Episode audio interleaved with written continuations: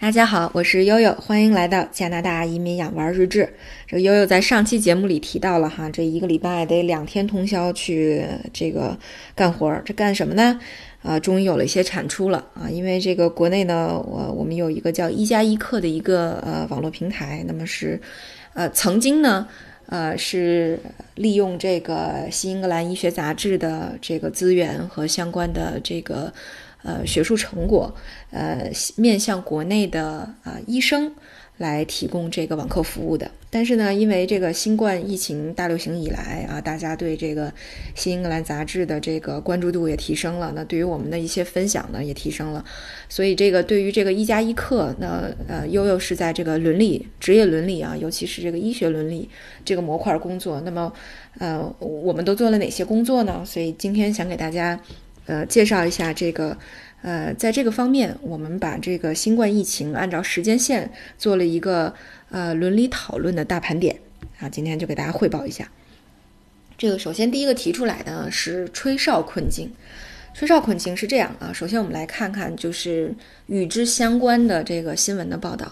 首先是在二零一九年的十二月底，李文亮等八名吹哨人上报了可疑的疫情。二月七号，李文亮因感染新冠病毒，病情恶化，抢救无效去世，引发了全民的痛惜。而全国监察委员会也决定全面调查李文亮医生事件。呃，对我悠悠也记得哈，那几天是，嗯，朋友圈几乎被刷屏啊，悠悠的心情也一度非常非常的消沉。三月十九号，李文亮事件调查结果公布，武汉市公安局撤销了训诫书，并就此错误向当事人家属郑重道歉。四月二日，湖北省人民政府评定了李文亮等十四名牺牲在新冠肺炎疫情防控一线人员为首批烈士。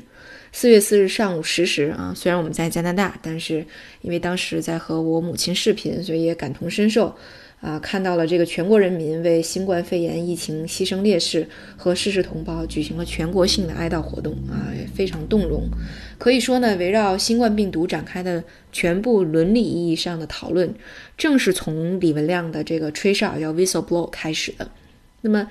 实际上在李文亮之前，一直以来，吹哨呢都是最经典的伦理辩论主题之一。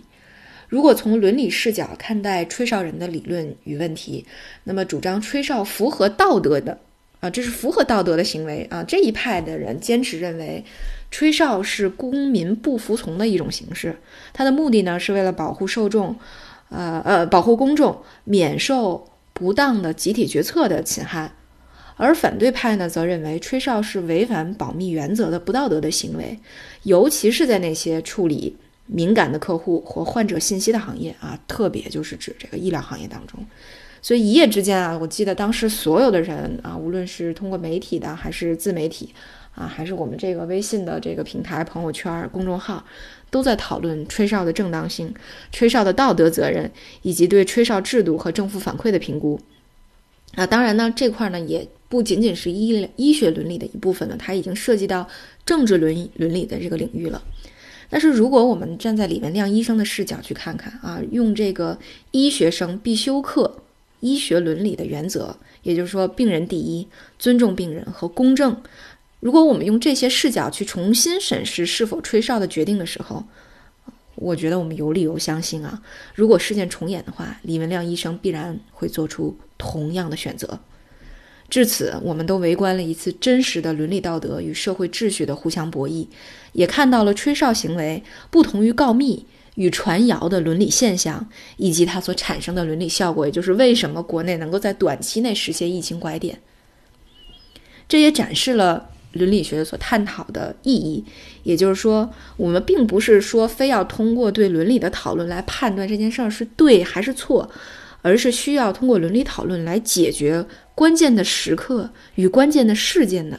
选择问题，啊，就是说李文亮是不是要做出这样的选择，这个是伦理最关注的它的实际意义。而在这一点上，李文亮医生无疑展示出了他榜样的力量。在此，让我们再次向医学伦理的捍卫者李文亮医生致敬。那么第二点呢，是关于自由和生命的博弈啊。这我们再来回顾一下这个当时的这个情境。那么一月二十三号是武汉封城，二月三号武汉建立了方舱医院，收治了轻症的病人。二月十三号十家方舱投入运营，二月十号开始，湖北等省市陆续开始实行社区封闭式管理。二月十六号，武汉等城市陆续开始实行公共场所扫码进入。那么，呃，再看看国外啊，这个三月八号，意大利封锁伦巴第大区以及十四个省份。三月十号。啊，这个这个限制令推广到了意大利全国。四月一号，加拿大的安大略省宣布了该市史上最严格的禁足，也就是说，一共有十二周的物理疏散期。悠悠以前在节目当中也提到过。那么，如果大家从时间上来看各国封城的时间节点的话，那么中国和其他各国之间存在着一到两个月的时间差。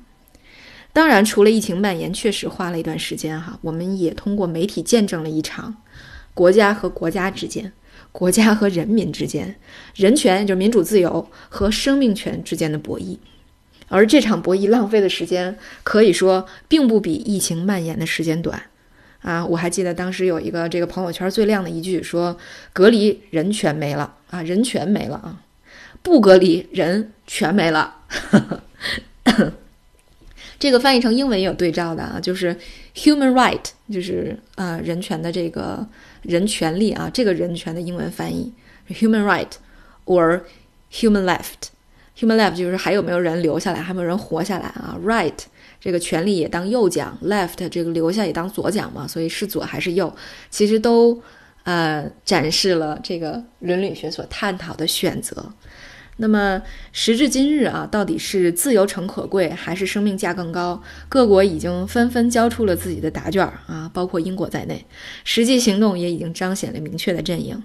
那么，如果我们抛开这些双标啊，抛开这个傲慢与偏见，我们仅仅从伦理学的角度去谈谈国家在公共卫生政策中的主体责任的话，那么。以往的正常时期中，政府的公共卫生部门一直承担着公民的健康责任，比如说我要去解决肥胖，啊，这个过度饮酒或者是吸烟等等等等问题，呃，再比如呢，我要控制和降低国民心脏病和癌症发生的比例，呃，那么是放任公民随心所欲的生活，还是选择去干预民众的生活方式啊？这种生活方式呢，就这种这种干预，呃，在这个伦理学上叫做这个保姆状态 （nanny state），保姆状态。它始终是对于每个国家来说，始终都是一个艰难的选择，也是一个非常核心的一个道德困境。那么，在传统的生物伦理当中，是非常强调呃保护个人的自由的。但是，然而呢，在这个近十几年来的公共卫生政策当中，即使是有些措施可能已经构成了对个人自由的轻微侵犯，但是呢，由于能给多数人带来重大利益，那么政府在自由和大众福利的天平上也已经做出了很多选择啊，也已经做出了很多的倾斜。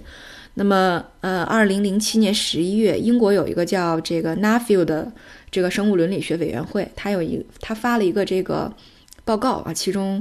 提到了一个什么呢？提到了一个叫干预阶梯，就是公共卫生政策的方法，叫。叫干预阶梯，这是一个工具，它相当于是一个权衡利弊的一个工具，那么使人使大家能够根据公共卫生的情境和措施进行排名。那么干预等级的越高，那么就说明这个越需要呃这个证明它执行的合理性。那么在这个阶梯顶端的例子是什么呢？就是在爆发传染病的时候，强制隔离和隔离都是对个人自由的重大侵犯。但是呢，可以大大减少对别人的伤害，所以即使在这个阶梯的顶端，而这些干预的措施在道德上也是合理的啊。同时呢，因为感染不分国界，干预阶梯的管理模式是可以在全球范围内应用的。我们看一下，我们再回顾一下，这是二零零七年十一月英国的 Nuffield 生物伦理学委员会发表的报告，叫《公共卫生冒号道德问题》。所以我们可以看到啊，其实呢，呃，可以说这个医学伦理或者生物伦理学家早就从这个角度给出了到底是要生命还是要自由这个答案。那甚至连这个国际合作和各国隔离的伦理支持都是现成的。然而呢，疫情在全球蔓延，仍然栽在了这个坑里。那么这只能从其他地方找原因了。那比如说，呃。是真正没见识过干预阶梯的最高等级呢，还是经验主义的傲慢呢？哎呀，第三个啊，再看呃，对，这期再给大家回顾一下这个最后一个话题，就是医护人员的权利与义务的问题。这个在二零二零年的二月初。呃，我不知道大家有没有关注一个新闻，是有香港的医护人员集体请辞的。那么到后来，全球疫情爆发以后，各国都有医护人员因工作强度过大，或者是防护措施不周为理由的辞职。比如说，呃，可能最近在朋友圈里面都传一个美国有一个护士啊，因为，呃，没有这个足够的防护用品，觉得非常恐惧，然后就辞职了。但是他也受到煎熬，所以他。这个泪流满面的给大家讲了，就是他为什么做出了一个这么艰难的决定。呃，那么在他之前，其实美国犹他犹他州大学有一个哲学系和医学院医学伦理学和人文学科项目。我的妈呀，有一个副教授啊，他他经常在这个疫情期间接受采访，叫这个 James 塔贝里啊。那么，呃，他他在这个时候他就说了，他说新冠病毒给医疗工作者有有一个两难的处境，一方面，身为医护人员的义务要求他们在接到电话的时候就要去上班，而另外一方面呢，医护人员他也是人，他也得保护他自己，他们也不想生病啊，因为生病也就意味着他们也没有办法再工作了。所以呢，关键是这个这个这个，他说医护人员要有一种道德共识。为什么呢？就是他们被培养出来，站在这个特殊的、无法被取代的位置上，所以工作是首要的责任。因为社会期待并需要他们。当然，如果医院不能提供防护设备的话，那么也没有，也无法要求医生来上班。那么，按照这样的说法呢，其实伦理上就有三层意义。第一个意义就是说，医院是要提供必要的防护措施，来保证医护人员的人身安全，这是他们施展专业技术的前提。对吧？第二个就是说，呃，那么医护人员是有有施救的责任与义务的。那么第三个就是说，如果你前提不成立，那么主体是不成立的。就是说，医护人员是有权利拒绝非安全条件下的作业的。那么在实际操作中呢，我们也可以得到正面的佐证。比如说，一月二十九号上午，记者在华山医院见到了上海医疗救治专家组的组长，就是华山医院感染科主任张文宏。他说什么呢？他说，华山医院派驻党员医生啊去武汉。增援，呃，这个工卫中心，啊，这是不不打招呼的啊，一般都是直接派驻。那么，而且呢，他自己也要每个星期都进，呃，到这个隔离区去查房啊，每周至少一到两次。那么还有就是要把从年底到现在为止的医生全部换掉啊。我记得当时开完这个记者发布会以后，直接张文宏主任就上了热搜。细品之下，你也不得不感叹这番闪烁着道德光辉、打下了伦理底气的操作，人家是保证安全，而且是全员担责的。那么相相较之下呢，在部分防护用品和医疗设备短缺、医护人员强度过大、这个工作时间过长的这个国家，你也不难看到医护人员在疫情期间请辞啊、休假呀，还有更有甚者不堪重负自杀的啊，意大利的新闻。所以也请大家多去包容和理解这些医护人员吧。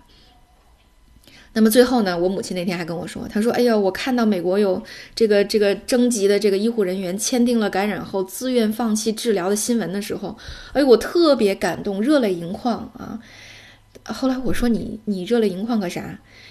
这些白衣天使都是在咬紧牙关负重前行的，是吧？我们才能以这种相对轻松的节奏继续的生活下去啊，这个继续在在家里隔离，而。”你所觉得感动的，正是我很不同意的，就是医护人员正是在疫情当中最值得保护的，重症情况下最值得被抢救的群体啊！你为什么要让他们签这样的这个同意书呢？啊，我觉得实在是很荒谬的一件事儿。嗯，所以吧，这个悠悠也是这个殚精竭虑把这个医学伦理和这个疫情结合起来做了一个盘点啊。那么，呃，可能后面。呃，随着我们这医学平台发出来后续的这个，呃，这个这个内容，我会大家继续来分享一下悠悠的这个这个相关医学伦理的一些观点哈。如果有呃这个大家有不同意见或者呃这个其他的想法的，也欢迎各位听友们呃进行辅正。那我呢也把这个我们呃一加一课的这个公众号的二维码发到了这期节目的呃主要内容里面啊。如果感兴趣的朋友，欢迎大家关注。好，那今天就到这里。